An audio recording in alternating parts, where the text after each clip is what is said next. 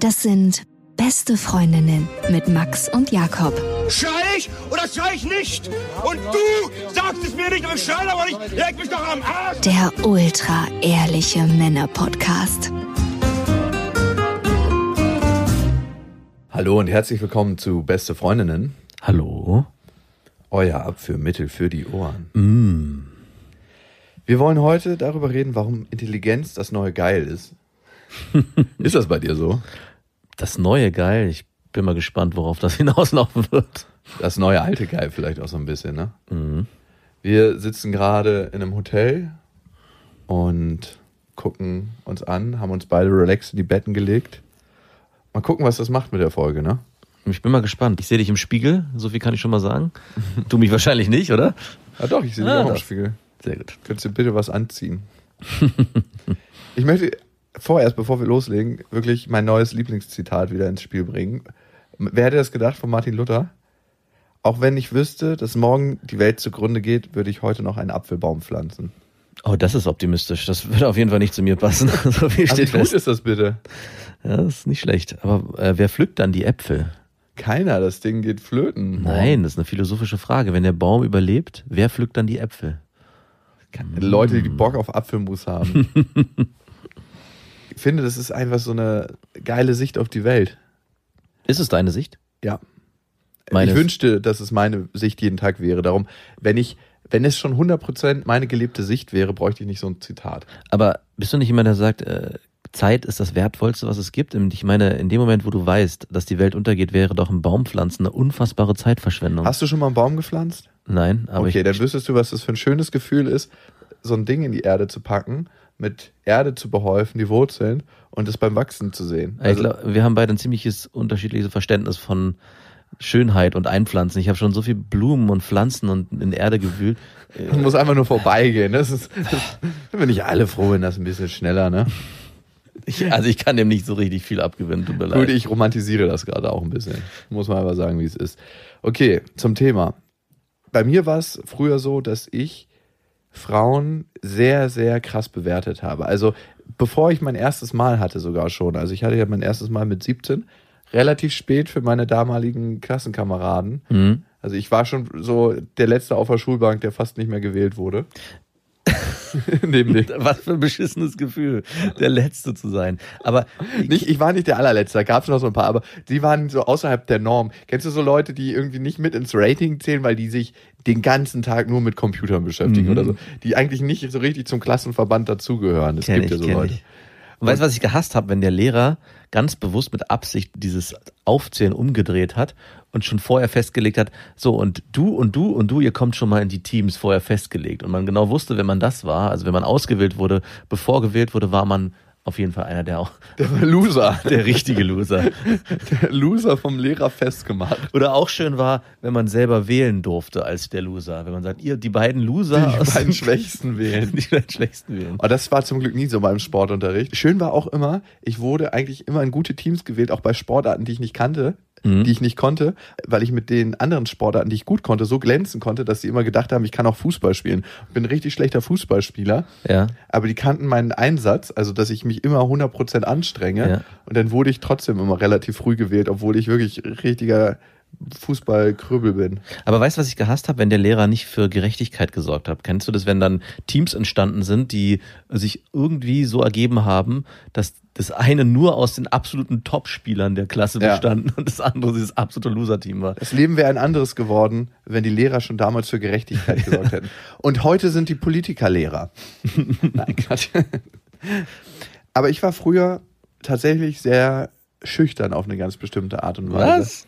Ja, und ich wollte mir das nicht eingestehen. Ich weiß noch, wie ich damals dachte, ich hatte einen Kumpel, der ein wahnsinniger Aufreißer war und der hat das alles von seinem Vater beigebracht gekriegt, also wie man das macht. Und ich war so ein Stück weit sauer auf meinen Vater, dass er mir niemals das gezeigt hat. Und dann wurde mir irgendwann klar, dass du niemandem was zeigen kannst, was du selber nicht wirklich lebst oder kannst.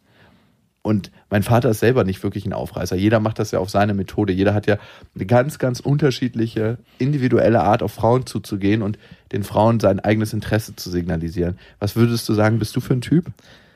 Ich bin so der stille Schleicher, der von hinten so sich so anpirscht und es so aussehen lässt, als würde hier es nicht darum gehen, irgendwann vielleicht mal in der Kiste zu landen, sondern, Ah, ja, ja. sondern es geht im, in allererster Linie um, Um den Menschen. Und Es geht um den Menschen dahinter.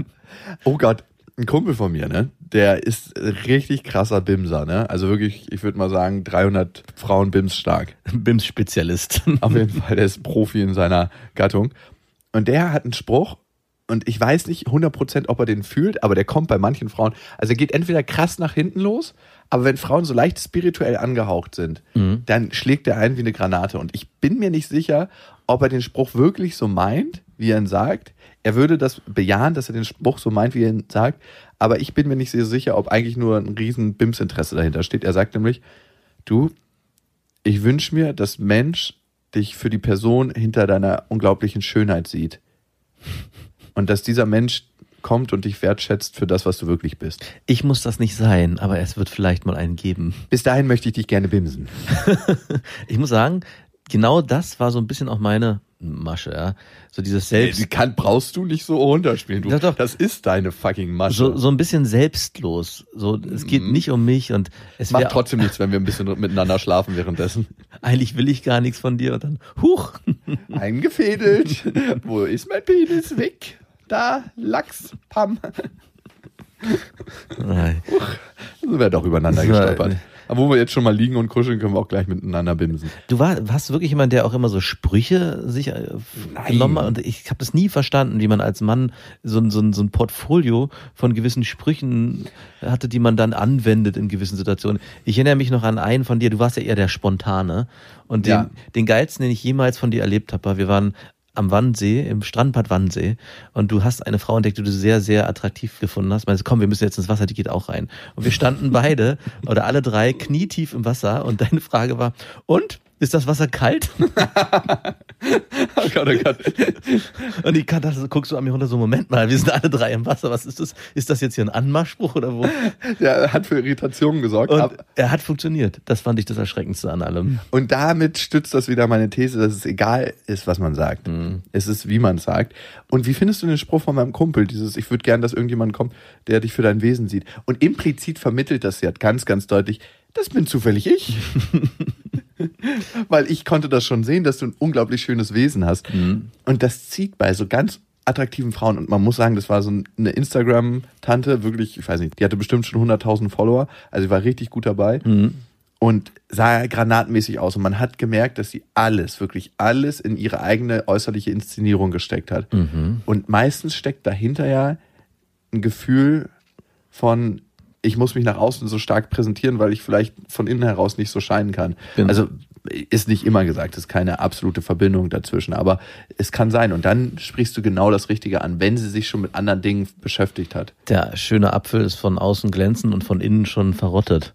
Oh. Kennst du das, wenn du den so aufschneidest und dann so einen richtig widerlichen braunen Kern hast? Arschige Ding, du. Merkt man dann spätestens beim GV. Er war der Wurm, der sich von unten reingebohrt hat und sich da jetzt einnisten will. über die faulige Nascherei hergemacht hat. Kennst du das, wenn du so Äpfel im, im Sommer erntest und du hast ein Wespennest am Apfelbaum Mhm. und du pflückst so einen Apfel und der ist von innen schon hohl, aber der präsentiert sich von der Seite, wo du denkst so, ach, der ist ja noch gut und dann drehst du dich den um und der ist einfach weggefressen. Ja. Und du hast einfach genau aus dem richtigen Winkel geguckt. es gibt so Frauen, da ist das genau so. Die sind schon von hinten weggefressen. Da waren schon andere bei. Nein. Oh Gott, oh Gott. Und bei der Frau hat es auf jeden Fall funktioniert und er meinte, er hatte mit der den geilsten Sex des Lebens. Wirklich? Mhm. Und er hat auch immer eine richtig romantische Nummer draus gemacht. Das war auf einem Festival, auf einer Tanzfläche und die sind dann über so einen See auf so einem Stand-Up-Paddleboard gepaddelt und der hatte mit ihr dann auf der anderen Seite gebimst und da haben wir sich zusammen die Sterne angeguckt und all das. Also die ganze Ibiza-Nummer von früher von mir, also abgefahren, nur spirituell viel tiefer. Hm, und da nicht diese Wesensnummer dem abzukaufen, wird schwierig. Wenn die so schön verpackt ist mit Sternenhimmel, Paddling und Insel, dann würde ich ihm das auch glauben. ich finde es irgendwie immer schade. Also, ah gut, manchmal denke ich mir so, wow, es ist schade, dass eine Frau darauf reinfällt. Also was heißt reinfällt, aber Weißt du, was ich daran wirklich schade finde? Mhm. Und äh, es erinnert mich leider auch wieder an dich. Der ganze Aufwand, der betrieben wird, alles wird so Bims. schön konstruiert, nur für einen Bims. Was ist das für ein Spims? ja. Dass man da so viel Energie und Zeit investiert. Ich meine, wie wie voll kann ein Karma-Konto sein am Ende des Tages? Aber ganz ehrlich, du, also jeder nach seiner Methode und jeder nach seiner Fasson. Ne? Du hast ja deine ganz eigene Methode entwickelt und jeder versucht ja in der Welt, in der wir leben, auf seine Art klarzukommen. Und deine Methode war halt eine andere. Und ich würde prinzipiell sagen, wenn wir das am Zeitkonto messen, war deine viel aufwendiger. Auf jeden Fall. Du warst wirklich der, der mit einer Schaufel äh, auf eine Baustelle gekommen ist und dachte, er kann was gegen den Bagger ausrichten. Stimmt, du warst wirklich der Bagger, ich war die Schaufel. Nein, also so meine ich das nicht, aber mit dem falsch, also falsch ist ja übertrieben, aber du bist mit einem sehr filigranen Werkzeug vorangegangen, vorgegangen. Mhm. Ich habe das Herz ganz, ganz methodisch Sachte. freigelegt. Du bist wirklich der Archäologe unter den Anmachern. Und früher war es so, dass ich relativ schnell in dieser schüchternen Phase, auch vor meinem ersten Mal und ich würde sagen, bis ich 19 war, ich hatte dann mein erstes Mal ja mit 17, mit einer Frau, die viel mehr Erfahrung hatte als ich, also sie war ein Mädchen. Mhm. Uns wurde gestern auf Tour die Frage gestellt, würdest du mit derjenigen schlafen, mit der du dein erstes Mal hattest? Mhm. Easy. Ach so, das war eine Frage an mich jetzt. Ja. Okay, sorry.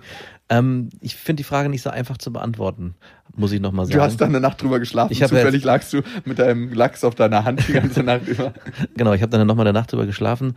Das ist nicht so einfach. Man kann ja nicht in der Zeit zurückreisen. Also die Frage impliziert ja für mich als allererstes, ich versuche, ich erinnere mich an die Zeit von damals und möchte das wieder haben. Ja. Und das geht ja nicht. Also ich müsste. Nee, nee, du müsstest jetzt Genau. Mhm. die Blume, die damals geblüht hat, die in ihrem heutigen Zustand ist, man weiß ja nicht, ob sie die ganze Zeit über gegossen wurde. Genau. Und- auf das fällt nochmal rauf. Da kann ich nicht so einfach ja sagen. Da musste ich, ich musste mir den Garten nochmal angucken, wie der aussieht. Vielleicht ist er mittlerweile ja, Gartenheden. vielleicht ist ja, wie ich schon sage, gerade ein ganzer Garten entwachsen. Wer weiß, ne? Und Oder ein ganzer Wald. Oder ein ganzer- musst da erstmal durch als Förster. übrigens, Wo ist die Höhle hier? Wir hatten ja letztes Mal die Frage, wann ich mein erstes Mal hatte. Und ich hatte ja, glaube ich, 18 gesagt und dann auf 17 reduziert. Und ich habe auch da nochmal drüber nachgedacht.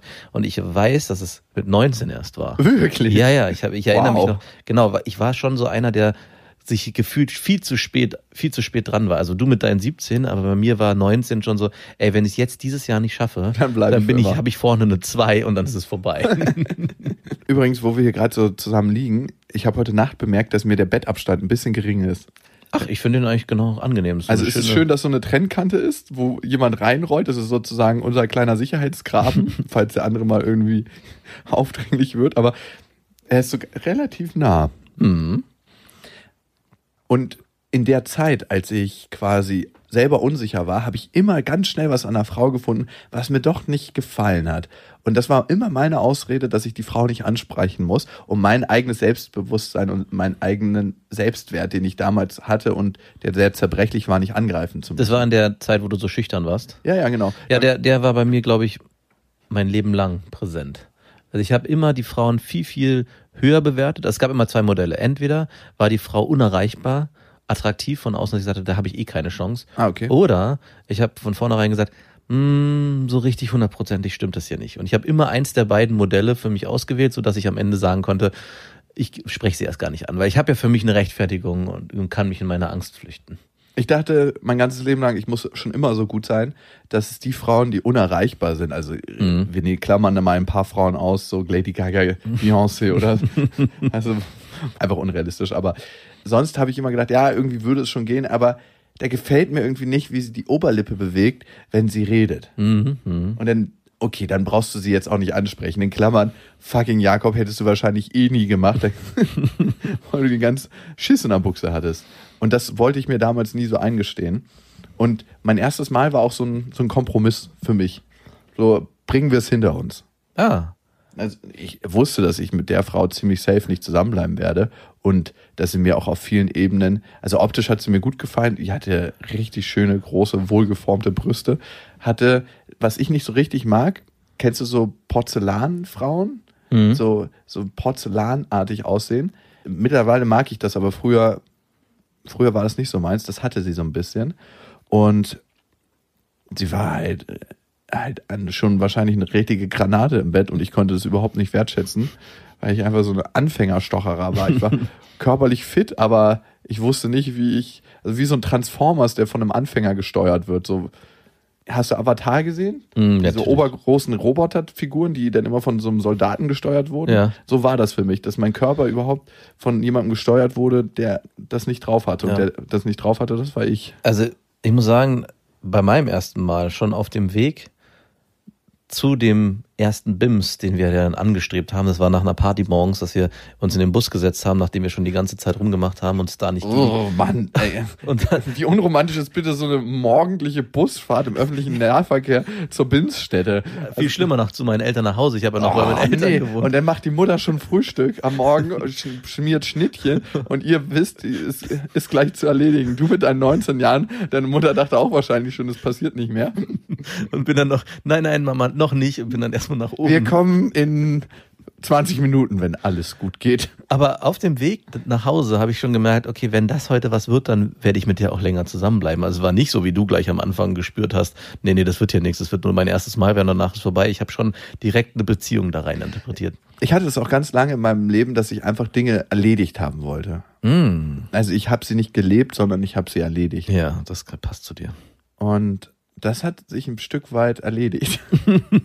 das ist sehr schön, weil dieses Rastlose ist dann raus aus deinem Leben. Weil wenn du Dinge nur erledigen willst, dann lebst du sie ja nicht in voller Breite und du wertschätzt die Dinge auch überhaupt nicht. Also ich habe mal eine Zeit lang gedacht, ich müsste in meinem Leben mit vielen Frauen geschlafen haben, Ja. um zu wissen, wie es ist. So wie ich gedacht habe, man muss irgendwann mal reich gewesen sein, um zu wissen, dass man das alles doch wirklich nicht braucht. Mhm. Dass man ein einfaches Leben wertschätzen kann, nur wenn man mal reich gewesen ist. Ja. Und heute weiß ich, dass beide Punkte Schwachsinn sind. Man wird auch kein besserer Liebhaber, wenn man mit vielen Frauen geschlafen hat. Ist es nicht so?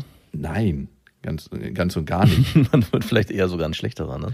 In, in gewisser Weise schon. Also so ein bisschen so, hm, wie soll ich das beschreiben? Also ich würde nicht mit wechselnden Auto, Autotypen das vergleichen. Also wenn du immer ein anderes Automodell fährst, dann weißt du ja so, okay, das fährt sich so und dann kannst du so ein generelles Fahrgefühl entwickeln. So ist es nicht. Es ist eher so, ich glaube, wenn du mit einer Frau länger schläfst, entwickelst du in dieser Partnerschaft Mut, Dinge auszuleben, die wirklich geil sind. Ich würde schon mit mehreren Autotypen vergleichen, die du nie wirklich richtig kennenlernst. Wenn du so ein Auto lange fährst, dann kennst du jede Nische, jede Ecke, du weißt genau, wie du den Sitz einstellst, du weißt ganz genau, der Blinker, jeder Handgriff sitzt, alles passiert automatisch. Wenn du ständig diesen Wechsel hast, kannst du dich da nicht so richtig drauf einstellen. Und genauso ist es wahrscheinlich auch, wenn du regelmäßig wechselnde Beziehungen hast, bist du nie bereit, auch wirklich in dieses Liebhaberdasein reinzugehen und die Frau mit all ihren Ecken und Kanten wirklich wertzuschätzen. Ja, da hast du recht. Du kannst wahrscheinlich, wenn du länger mit einer Frau bist, dieses eine Auto, also diese eine Automarke besser bimsen. Also ich hatte Autos, da wusste ich ganz genau, wo ist der Schleifpunkt, wie ziehe ich die Handbremse, wenn ich asozial. Also, Genau. wir haben ja früher als, weiß nicht, 17-Jährige hat meine Mutter ihr erstes Auto verschrotten wollen. Da habe ich sie gefragt, ob sie mir das geben kann. Und wir haben wirklich richtig asoziale Autorennen um den Block gemacht. und ich wusste halt genau bei diesem Auto, wo der Schleifpunkt ist, wenn man die Handbremse voll anzieht und um die Kurven slidet. Ja. Und es kam auch öfters mal die Polizei und wir hatten da eine Garage, wo wir schnell reinfahren konnten. Ah. Das war so, Ist ja richtig GTA-Style. es war so geil. Also natürlich, äh, wenn du das heute anguckst, da mit 70, 80 über so eine Straße brettern, die voll von Schlaglöchern war. Das war so eine Schlammstraße, die ein Block weiter war, weil noch keine richtige Straße gebaut war. Und wenn da mal ein Ball auf die Straße rollt, also darf man gar nicht dran denken. Aber es ist zum Glück alles gut gegangen. Und ich glaube, wenn du länger mit einer Partnerin zusammen bist, dann weißt du, wo ihre Schleifpunkte sind. Dass Genau. Die, du die maximale KW PS-Zahl aus ihr rausholen kannst. Und Und du wirkst das Auto auch nicht ständig ab. ja, ich würde sagen, ich kann relativ viele Autotypen relativ schnell gut fahren, aber vielleicht nicht maximal gut. Und du kannst auch nach einer gewissen Zeit im dritten Gang anfahren. Ja. das kann man sich jetzt sprichwörtlich so auslegen, wie man möchte, was das bedeutet. Schön hier im dritten Gang. schön trocken rein. Wir kennen uns doch schon so lange. Und das hat sich geändert. Nach meinem ersten Mal, nach meinen ersten sexuellen Erfahrungen, habe ich irgendwann gemerkt, es gibt auch einzelne Kriterien, die du einer Frau wertschätzen kannst, die für einen BIMS ausreichen. Also einfach eine unglaubliche visuelle Attraktivität. Auf Und jeden Fall. da ist es so, dass du die, du weißt ganz genau, wenn du dich mit der Frau länger unterhalten würdest, muss man mal ganz kurz einen Abbruch machen. Aber man vermeidet das. Man, man lässt es an der Oberfläche wabern und sagt, hey, cool, und was machst du sonst so geil? Ähm, hm, da, da, interessiert mich auch. Du, ich würde dir gerne mal zu Hause meine Briefmarkensammlung zeigen. Können wir. Äh, Jetzt, wo du sagst, genau das ist mir immer so schwer gefallen. Dieses Spielen von, ich habe Interesse an dir, obwohl ich gar kein Interesse an dir habe. Das Also stimmt ja so nicht. Du hast ja Interesse, aber Ja, nicht aber- an ihrer Intelligenz. Genau, ich, für mich muss das immer eine, ein vollwertiges Interesse sein. Also ich hatte nie das Ziel, so richtig die Frau nur wegzubimsen, sondern ich wollte immer die, Das die klingt so negativ. ja, es, für mich war es negativ. Ich, das ist eine, Das ist deine Wertung, die du von Genau. deinem Elternhaus mitgekriegt hast. ich wollte den ganzheitlichen Blick auf die Frau. Ich wollte Vielleicht schon, auch, weil du es nicht konntest. Also eine Frau nur über die körperliche Komponente abzuholen, ne? Mhm. Das ist ja was, wo du dann nicht mehr dein volles Spektrum aufrufst als Mann, weil deine Kernkompetenz ist es, sie über die geistige Ebene abzuholen. Das hört sich so hässlich an, wenn du sagst, ich eine Frau nur über die körperliche Komponente abzuholen. Naja, also körperliche Komponente abholen heißt im Club gar nicht reden, sondern einfach miteinander so eine körperliche Zuneigung aufzubauen. Das heißt nicht, die Frau anzutanzen. Also es kann ein Part davon sein, Mhm. aber diese körperliche Energie, die einfach zwischen Menschen jenseits der Intelligenz herrscht, die zusammen zu leben. Also Einfach zuzulassen. ja, und, und das muss man auch können, weil man weiß, äh, das fühlt sich auch unsicher an als Mann, wenn du das nie machst. Mhm. Ja, so ist es auch. Und dann kann man sich das bewerten im Kopf und sagen, ey, das ist ja einfach zu fucking easy und das ist nicht ganzheitlich gesehen und das ist zu primitiv. Und ich glaube, das ist eine Bewertung, die da drauf liegt, die eigentlich das eigene Unvermögen abdecken will. Ich kann hier nur die körperliche Seite leben. Hättest du mir das nicht mal vor zehn Jahren sagen können? Es ist auch was, was mir erst im Nachhinein kommt. Aber es wird auch dann zu einem Unvermögen, wenn du nicht die intellektuelle Komponente auch leben kannst. Weil dann wird es auch wieder nur ein Vehikel, ein Werkzeug, was du bedienen kannst. Aber es beantwortet so viele Fragen, jetzt im Nachhinein, wenn ich drüber nachdenke, dass genau dieses, dass es erlaubt ist, die Fokussierung auf dieses körperliche Kennenlernen zu legen. Also, dass man gar nicht es ganzheitlich mal betrachten muss, sondern dass man auch in einem Club oder in der Barsituation einfach diese körperliche Anziehung, die man ja manchmal einfach durchspürt, zulassen darf und nicht Aber wie intelligent ist sie denn eigentlich? und ja oder nicht in diese Emotio- nicht in den emotionalen Bereich rein muss. Alter, wie intelligent sind ihre Brüste? Eine hohe weibliche Intelligenz haben ihre Brüste. Ich kann, ich meine, eine körperliche Sexiness hat auch eine Form, zumindest eine Fortpflanzungsintelligenz ist dahinter. Fort- Fortpflanzung, Intelligenz, geil. Eine Fortpflanzungsintelligenz. Die dürfte dann aber evolutionär bedingt sein. Da kann vielleicht die Frau nicht dann unbedingt was dafür in deinen Augen. Gut, dann können wir uns darüber unterhalten, wie Intellekt entsteht. Ne? Also Intelligenz entsteht ja aus zwei Faktoren. Einmal ist es angeboren und einmal ist es Sozialisierung. Und dann kann die Frau ja auch nicht immer was für ihre Sozialisierung. Und einmal entsteht es durch die großen Brüste. Das ist die Fortpflanzungsintelligenz. Es lässt sich von großen Brüsten auf hohe Intelligenz schließen. Ja, da gibt es eine direkte Korrelation. Aber da könnte man jetzt auch fragen, wie sehr ist das genetisch bedingt? Ne? Also große Brüste sind bis zu einem gewissen Prozentsatz wahrscheinlich genetisch bedingt. Ich würde mal sagen so 90. Und dann gibt es auch eine Form des Aufwachsens der Umweltfaktoren. Das heißt, welche Ernährung hatte sie? Hat sie vielleicht viel Milchprodukte gegessen oder wurde sie vegan äh, erzogen und da konnte sie dann nichts für? Nein, nein, bitte nicht. Was ist das? Hier machen wir eine wissenschaftliche Baustelle auf, wo wir noch überhaupt gar keine Expertise haben. Hier müssen wir noch ein Ich, bisschen. ich stell mir auch vor, ab 16 musst du regelmäßig selber kneten und die Großform. Es geht dir bestimmt jemand zur Hand. Das Forscherteam Max und Jakob unterwegs. hier auf ihrer Großbrustmission kneten für Deutschland. Ja, ich finde, wir sind da auch, sollten landesübergreifend sein. Also So also eine Welt, wie so, WHO, Weltorganisation. Weltknetorganisation. Die WBO. Well, Breast Organization. Ja, lass uns mal da ein paar Werbefilme für machen, dass wir einfach das irgendwie ins richtige Licht kneten, das Thema. Ja. Ich würde gerne mal wissen, wie du das seriös vor Merkel vortragen würdest. So richtig, du hättest so fünf Minuten Zeit, das Thema zu pitchen und dann, ja, ähm, Frau Merkel, ziehen Sie sich mal aus. Wir müssen hier kurz mal Hand anlegen. Auch, auch bei Ihnen ist noch alles möglich. okay. Meinst du, Frau Merkel hat große Brüste? Nein. Ich habe das Gefühl, die hat große Brüste, die sind so mit so einem Press-BH weggepresst, damit sie seriös wirkt. Was heißt hier, seit wann wirken große Brüste unseriös? Keine Ahnung. Ich glaube tatsächlich, dass Frau Merkel sich nicht wirklich auf ihren Körper fixiert und konzentriert und diesen Aspekt, ihre eigene Weiblichkeit und Sexualität, nicht so in den Vordergrund spielt. Und was ich ein bisschen schade finde, weil das ist auch eine wichtige Komponente, die gelebt werden soll. Du meinst also, dass sie in einem Club, wenn sie dort tanzen gehen, nicht Ich über... finde es voll geil. Ich finde, das hat zum Beispiel Obama anders gemacht. Also wenn wir, Obama war immer noch ein sexuell attraktiver Mann, auch während seiner Amtszeit, obwohl er das Leuchten total in seinen Augen verloren hat. Also du musst ihn mal angucken, bevor er Präsident geworden ist und danach. Und da siehst du, was so eine Präsidentschaftskandidatur mit dir macht, wenn du nicht 100% deine Werte leben kannst. Und davon gehe ich aus. Der wurde ja so, also ich weiß nicht, man kann sich zum Opfer auch machen. Ne? Ich will ihn jetzt nicht als Opfer darstellen, aber ich glaube, dass er nicht 100% seine Leitlinie leben konnte mit dem, was er machen wollte und mit dem, was er umsetzen wollte. Weil es gibt so viele, die in der Politik dann letzten Endes doch was zu sagen haben. So viele Versprechungen, gerade in der Präsidentschaftskandidatur in Amerika, die du eingehen musstest, um das Geld zu bekommen, um überhaupt eine Wahlkampagne so gestalten zu können, dass du sie gewinnst. Auf jeden Fall. Also ich bin mir sehr sicher, dass er Opfer des Systems wurde. Also so ja, aber du kannst ja auch irgendwann sagen, entweder, und das sind zwei Wege, die du gehen kannst, fick das System und ich mache dann hier einen Schlussstrich, wenn ich nichts ändern kann oder nicht das so ändern kann, oder ich versuche so einen Kompromissweg einzugehen.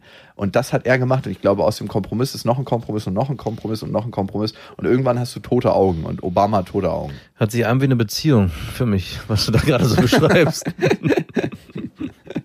Würdest du gerne mal Sex zwischen Obama und Merkel sehen?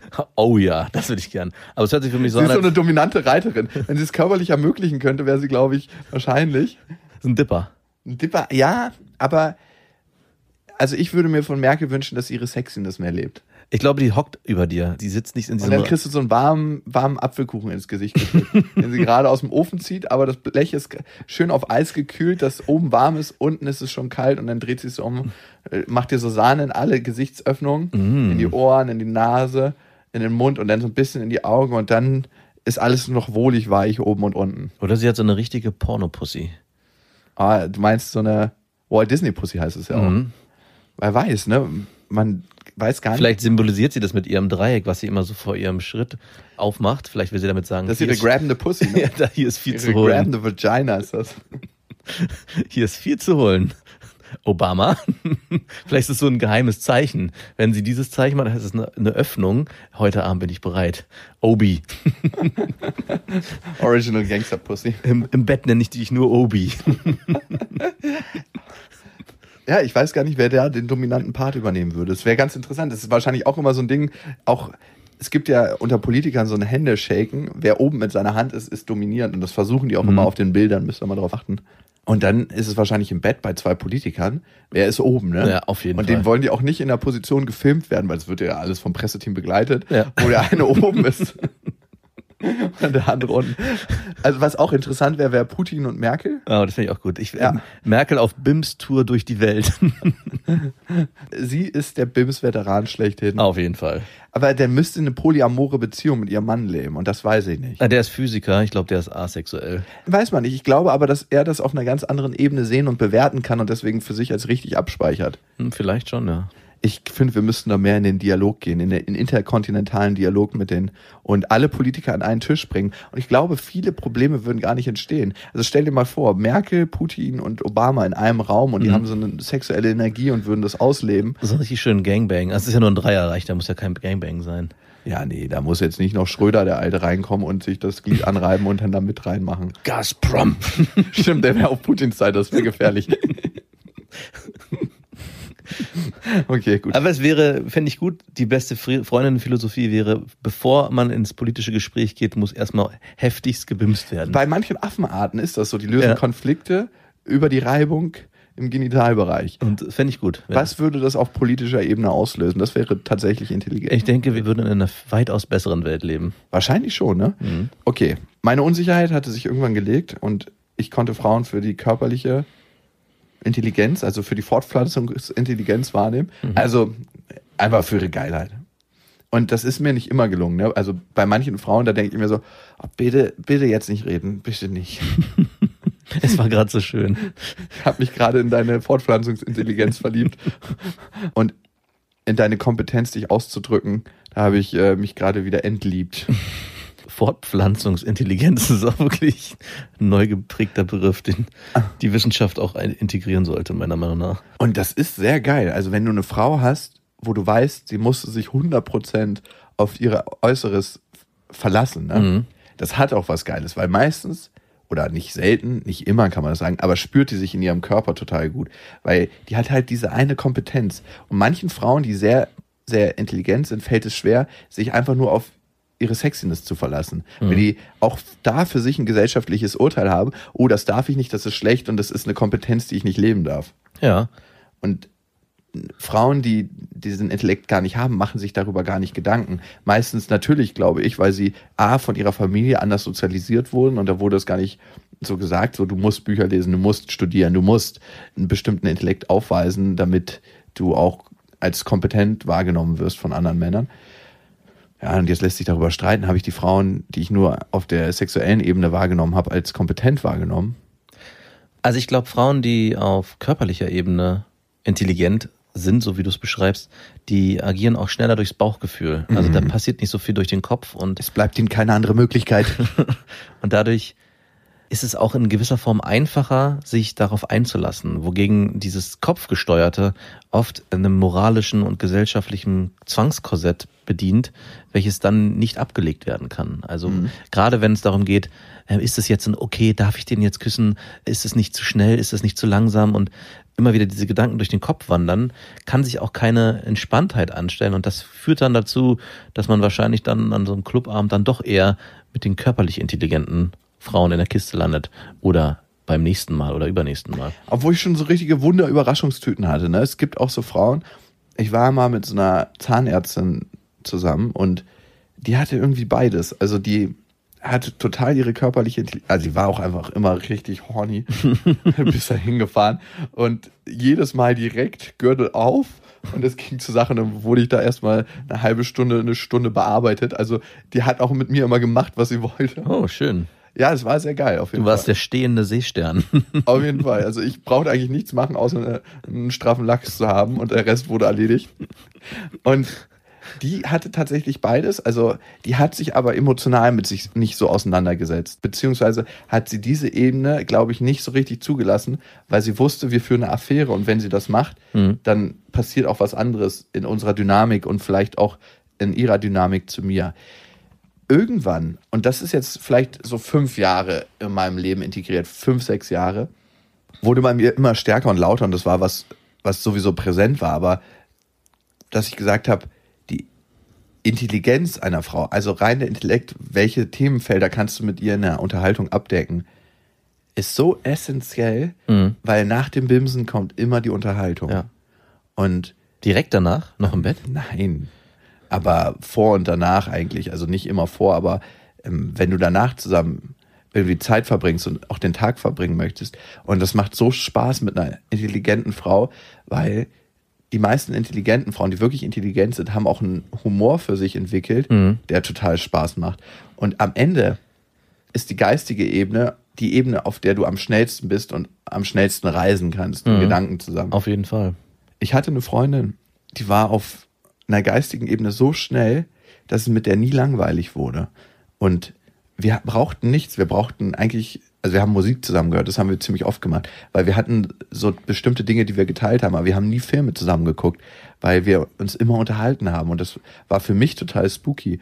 Die war auch ein bisschen älter als ich zur damaligen Zeit, fünf Jahre. Was, wenn du 23 bist, ein richtig krasser Sprung ist. Für einen Mann, der 23 ist, der eine 28-jährige Freundin hat, ist das schon ein krasser Sprung. Auf jeden Fall, das ist eigentlich so, also von 20 bis 23 ist bei Männern so eine große graue Blase des Nichts. Und wenn dann eine fünf Jahre ältere Frau kommt, passiert einfach eine Menge. Also die macht einen ganz anderen Horizont auf. Total. Weil Also Männer eigentlich nur in der Phase mit ihrem Gemächt nach vorne denken, immer der Kuppe nach, die Wünschelroute auf der Suche nach Wasser.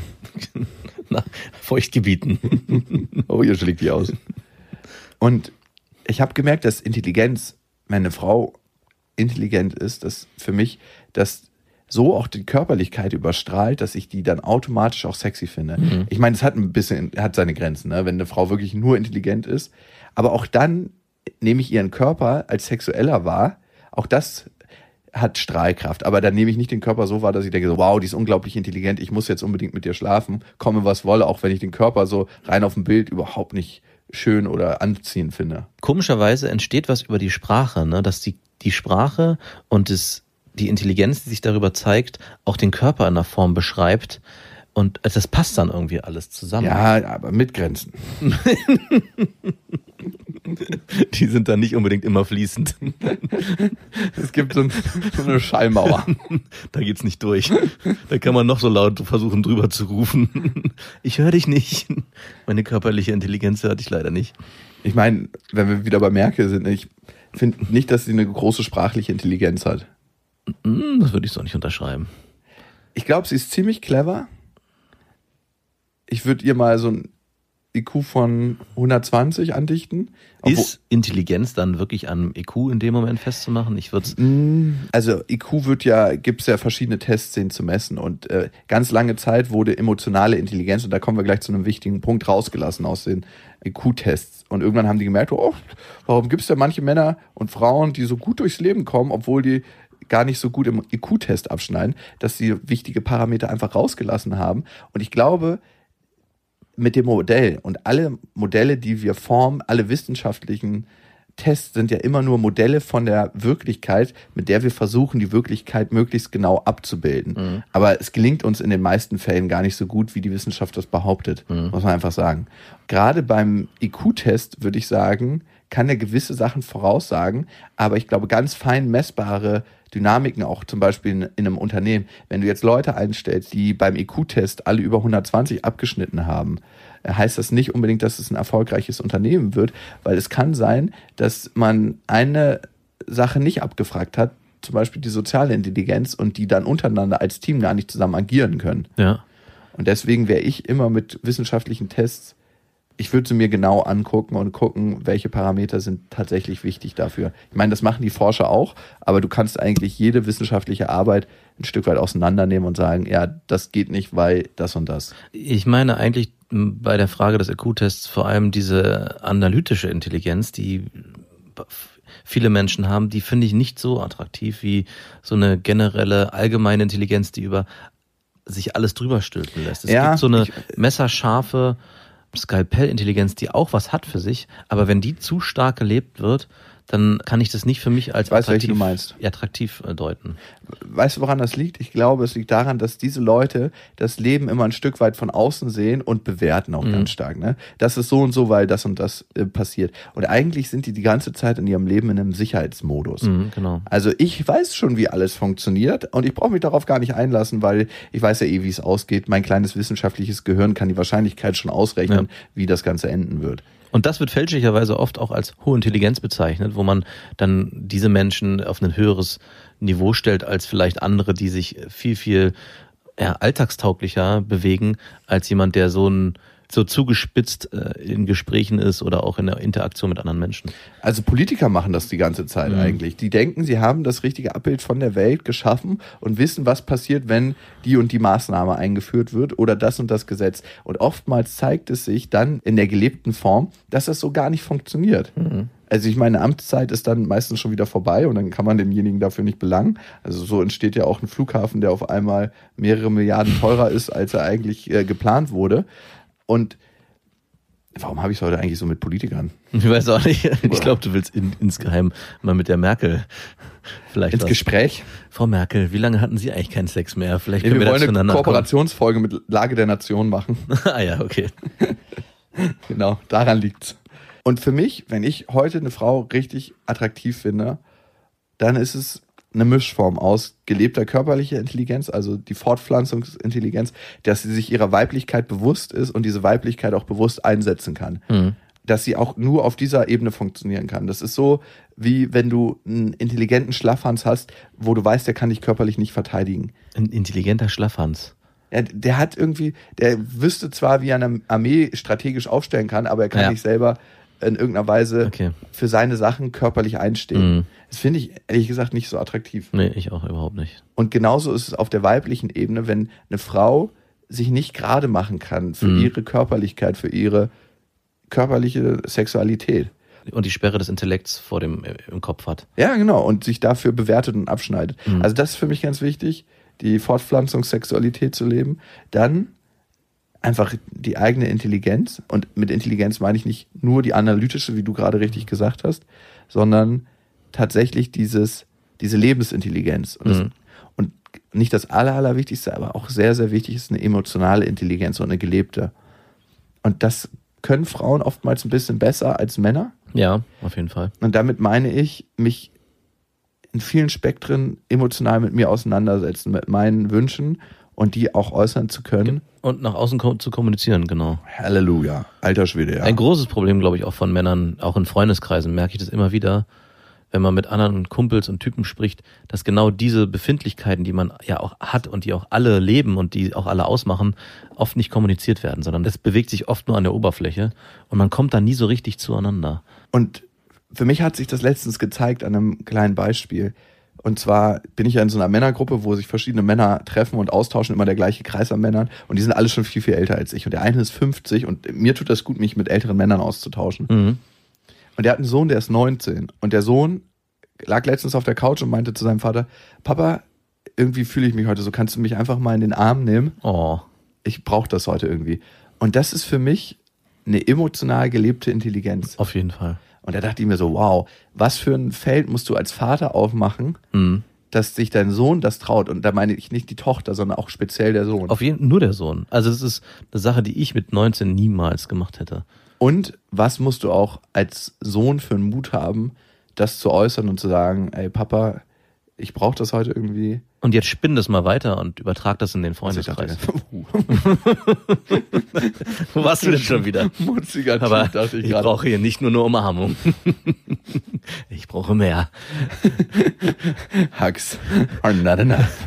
Ähm, aber jetzt spinn es mal weiter auf den Freundeskreis. Das ist ja genau das, was ich oft auch erlebe bei Frauen, wenn die im Freundeskreis untereinander sind, dass da auch eine Körperlichkeit gelebt werden darf, ohne dass es gleich eine sexuelle Komponente hat. Also da darf auch mal zusammen Männer immer nur, wenn sie besoffen sind. Oder beim Fußball. Ja, und sonst ist es nicht so, dass man mal untereinander sagen kann, ey du, ich bräuchte das mal, dass du mich mal so richtig beherzt in den Arm nimmst.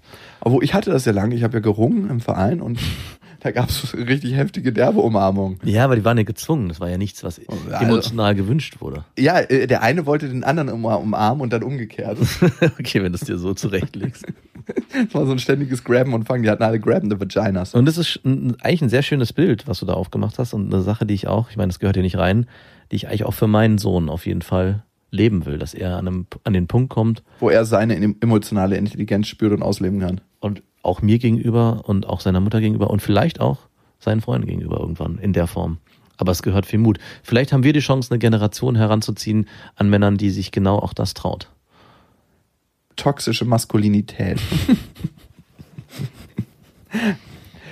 wir haben über ein paar wichtige Sachen noch nicht gesprochen heute. Und zwar, wir sind ja gerade auf Tour mit unserem neuen Buch. Kann ich nicht sagen, muss ich nackt sehen. Und wenn ihr euch das holt, was uns besonders freuen würde, dass ihr eine Bewertung hinterlasst, wie ihr das immer auf iTunes macht. Das ist sehr geil. Egal, ob ihr das Buch cool oder kacke findet, einfach mal hinschreiben, wie ihr das findet. Das würde uns tatsächlich sehr freuen. Auf iTunes macht ihr das immer re relativ fleißig. Da könnt ihr uns abonnieren, genauso wie auf dieser Spotify und iTunes. Und bevor jetzt Verwechslung, also Buch bewerten auf den gängigen Buchportalen und äh, Podcast bewerten gerne ähm, auf iTunes. Und da hat Nana geschrieben, Erst einmal ein Kompliment für euren Podcast. Verfolge ihn schon ewig und ihr werdet trotz der langen Beständigkeit nicht langweilig. Zeitweise hatte ich das Gefühl, dass wir langweilig wurden. Mm, Ja, immer. Definitiv. Aber so ist es im Leben halt, ne? Ups und Downs. Genau. Muss es auch geben im Podcast. Macht weiter so. Das macht euch so schnell keiner nach, schreibt sie. Und immer her mit den dreckigen sexistischen Witzen. Das Leben ist schon ernst genug. Ob das Merkel auch so sieht? Wir haben noch eine schöne Hörermail bekommen. Ihr könnt uns ja schreiben an beste@bestefreundinnen.de. Menela hat geschrieben an beste@bestefreundinnen.de. Hallo Max, hallo Jakob. Ich habe eine Frage an euch. Es geht um einen Mann, den ich kennengelernt habe vor einem Jahr. Wir hatten eine intensive und lange Kennenlernphase, in der wir uns geschrieben hatten und uns auch Bilder zugesendet hatten. Ja, ich, also ich verstehe mal bei Bildern dann, dass es sexuelle Bilder sind. Ich ne? denke auch, ansonsten macht das nicht wirklich Sinn. Es gibt ja auch ein WhatsApp-Startbild, das haben wir uns auch mal ausgeschnitten und zugeschickt. Ich hatte ihn leider nur ein paar Mal gesehen da er sehr oft verreist war und eine längere Zeit zwecks eines Projekts in einer anderen Stadt war. Jedenfalls hat er immer wieder betont, dass ich die Frau sei, die er sich schon immer gewünscht hat, dass ich seine Traumfrau bin und eine Frau fürs Leben sei. Traumfrau finde ich übrigens, auch wenn unsere erste Folge so heißt, ein sehr, sehr schwieriges Wort Auf den mittlerweile. würde ich auch nicht nochmal so unterschreiben. Weil man lebt mit einer Traumfrau nie eine Beziehung. Das ist immer was sehr Abstraktes. Das sagt Also- der Name schon, ein Traum. Genau, es ist eigentlich ein Luftschloss, was man sich baut, was eigentlich Von der Realität abgerissen wird. sofort wieder zusammenfällt. Das kann im starken Wind der Realität nicht standhalten. In der Kennenlernzeit wollte und hat er sich, was Sex betrifft, ausgetobt und hat nach Lust und Laune einfach mit Frauen gebimst, obwohl wir uns kennengelernt hatten. Oh, schwieriges Zeichen, wenn er da nicht exklusiv sein will. Also wirklich schwieriges Zeichen. Damit hatte ich auch kein Problem, da ich es ähnlich gemacht habe. Okay, gut, dann revidiere ich das wieder. Nur, dass ich noch nie polygam gelebt hatte. Jedoch hatte er mir von den Dates immer erzählt und immer wieder dazu betont, dass ich immer noch seine Traumfrau bin. Du bist immer noch meine Traumfrau, aber ich muss jetzt trotzdem andere Frauen bimsen. Und das, wenn er wieder fest zurück ist, mich dann für immer will und wir dann zusammenkommen werden. Jedoch hatte er in der Zeit eine kennengelernt, mit der er auch nur Spaß hatte und dann eine Beziehung entstand. Als er mal sein Handy mit Absicht liegen ließ, sah ich dieses gewisse Mädchen und seine Nachrichten, die bei ihm ankamen, es waren meine. Somit antwortete sie auf meine Nachrichten und war plötzlich ganz locker. Es stellte sich heraus, dass sie eh nur Erfahrungen sucht und sich etwas ausleben möchte und nichts Ernstes für die Zukunft will. Somit war für ihn klar, dass er ohne Probleme für sie Schluss machen könne. Als er endlich von seiner dritten Geschäftsreise zurückkam, wollten wir uns treffen. Doch als er zurückkam, erwischte er seine noch Freundin mit einem anderen Typen. Ich habe mich schon gefreut, dass jetzt Schluss sei, jedoch hatten die dann doch einfach mal einen Dreier. Er hat dann einfach mitgemacht und er fand es so geil, dass er erstmal bei ihr bleiben möchte und wollte sich dann nicht mit mir treffen. Somit wurde ich mal wieder, wie schon öfters, von ihm versetzt. Ich war dann so niedergeschlagen, dass ich echt verzweifelt war. Er meinte, er fand die Situation einfach so geil und der Typ hatte einen Riesenschwanz und sie so gebimst, als ob sie eine geile Schlampe wäre. Ich äh, möchte mich von diesen Worten distanzieren. Ich auch. Das hat der Typ gesagt. Und letztens kam und letzte und als letztes kam nur noch der Kommentar von ihm, dass ich nie auf ihn hätte warten müssen. Jetzt wäre ich für euren Rat sehr dankbar. Also ganz ehrlich, sorry Menele, aber das war von Anfang an schon eine Katastrophe, was da ablief. Also A, dass er sich in der Kennenlernen, du hast ja immer alles für ihn gemacht. Also alles von dir war eine Rücksichtnahme und war von ihm vordefiniert. Er hatte Bock in der Kennenlernphase andere Frauen zu bimsen, hat er gemacht. Du warst wahrscheinlich so, dass du gesagt hast, eigentlich hätte ich Bock auf eine exklusive Sache, aber ich mache jetzt hier mal mit, A, um nicht spießig zu wirken und B, um mich vielleicht emotional auch von anderen Typen ein bisschen mit dem Penis auffangen zu lassen. das klappt immer, Penis ist kein Sicherheitsseil. Also wirklich nicht, das reißt. Ich habe das Gefühl, er hat so ein Siegel dabei, wo er Frauen brandmarkt und allen genau diese Geschichten erzählt hat. Auf jeden Fall. Also es Sorry. hört sich, hört sich für mich so an, als ob er ganz genau immer bei jedem erzählt, ich, du kannst auf mich warten, du bist die Einzige und es wird was werden. Und am Ende, wenn es zu eng wurde, wusste er, okay, ich rette mich hier raus, indem ich sage, du hättest ja gar nicht auf mich warten müssen. Ich habe ja nie irgendwie einen Zwang, also ich habe ja nie was Eindeutiges gesagt. Interessant finde ich, dass er den großen Schwanz so gut fand. Also da scheint noch was ganz anderes mitzuspielen, was sich hier schwer deuten lässt. Ganz schwer. Ich glaube, er hat einfach seine eigene Unsicherheit, beziehungsweise er wusste, dass es dir gegenüber von ihm aus eine starke Unsicherheit gibt, überspielt mit dem, ja, du bist meine Traumfrau. Das zu sagen ist auch ganz schwierig, finde ich, am Anfang einer Beziehung. Und ich will mit dir auf jeden Fall für immer zusammenbleiben, aber erstmal muss ich noch andere Frauen bimsen. Ganz ehrlich, wenn du seine Traumfrau gewesen wärst, dann hätte er gar keinen Bock darauf gehabt, andere Frauen zu bimsen. Das nimmt dich so ein, wenn eine Frau was ganz Besonderes für dich ist, da schmiert er der Lachs jedes Mal ab, wenn du den versuchst, in eine andere Frau reinzustecken. Auf jeden Fall.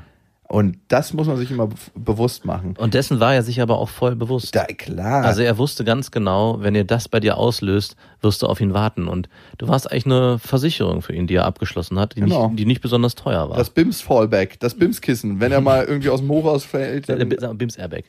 Der, der Bims-Airbag, falls er mal irgendwie einen Bims-Unfall hat, dann landet er auch auf jeden Fall sicher. Also die Frage ist, welcher Teil in dir braucht so einen Typen? Ja.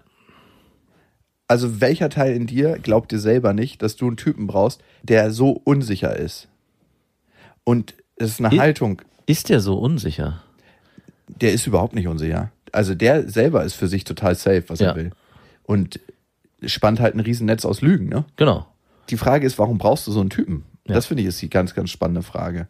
Also warum brauchst du jemanden, der dir gleich am Anfang symbolisiert, du bist meine Traumfrau, warte auf mich, ich komme wieder. Und wie entstehen da deine blinden Flecken, ne? Ja. die du ganz offensichtlich hast? Und warum willst du das eigentlich nicht sehen? Also welcher Teil in dir ist bedürftig in dem Punkt, dass du das nicht sehen willst? Und welcher Teil in dir braucht es vielleicht auch, den Satz zu hören, du bist meine Traumfrau? Weil ein bisschen höre ich da auch raus, dass sich das hochgespitzt hat. Weil Ja. da, wenn ein Mann an den Punkt kommt, in einer lockeren, offenen Beziehung sagen zu müssen oder sagen zu wollen, du bist meine Traumfrau, um ein gewisses Sicherheitsnetz zu spannen. Spürt er auch, dass es notwendig ist? Genau. Die Frage bringt einen eigentlich immer auf einen selber zurück. Auch Beziehungsfragen fangen immer eigentlich bei einem selber an. Und ihr wart in der Form der Beziehung, auch wenn die wahrscheinlich von dir einseitig mehr gelebt wurde, auch schon in deinen Gedanken. Du hast dich wahrscheinlich da schon ein bisschen mehr rein gewünscht, rein gedacht, wie das sein könnte, wenn ihr jetzt endlich und dieser Zeitpunkt X in der Zukunft, der irgendwann kommen wird. Das ist ja immer eigentlich diese Karotte, die wir im Leben vor uns hängen haben. Irgendwann kommt es und wir können die Karotte greifen und dann merken wir, in der ganzen Zeit ist sie schon längst verdorben, die da vorne hängt. Eigentlich kann man sich immer nur auf das verlassen, was man gerade in dem Moment lebt. Und wenn du das schön findest, dann ist es gut. Aber da Luftschlösser in die Zukunft zu bauen, die sind immer auf unsicherem Fundament. Ey, niemals die Karotte vor sich baumeln lassen, sondern immer zupacken. Und wenn man sie nicht greifen kann, sollte man die Finger davon lassen. Dann ist sie eh schon verdorben. Am Ende ist das, was du gerade erlebt hast, eine unglaublich, kann es zu einer unglaublich guten Lektion für dich selber werden, weil es hält dir selber einen Spiegel vor. Und du kannst dich jetzt entscheiden, ob du das angucken möchtest, was da passiert ist oder nicht. Und das ist natürlich hart, ne, wenn wir das auch so sagen. Aber es ist deine Entscheidung. Und wenn du nicht bereit bist, dir das anzugucken, dann bleibt der blinde Fleck und du wirst immer wieder in die gleichen Situationen geraten. Ja. Und das merke ich ja in meinem eigenen Leben, darum kann ich das auch nur so sagen. Ich habe selber tausend blinde Flecken. Und ich weiß, wenn ich nicht jetzt bereit bin, mir die anzugucken, dann bleibt der einfach. Und dann lebe ich den weiter, den blinden Fleck. Und es ist immer eine Entscheidung, ne? Will man das noch ein bisschen aufschieben oder, oder nicht? Die Frage ist, wie kannst du dir deine eigenen blinden Flecken angucken?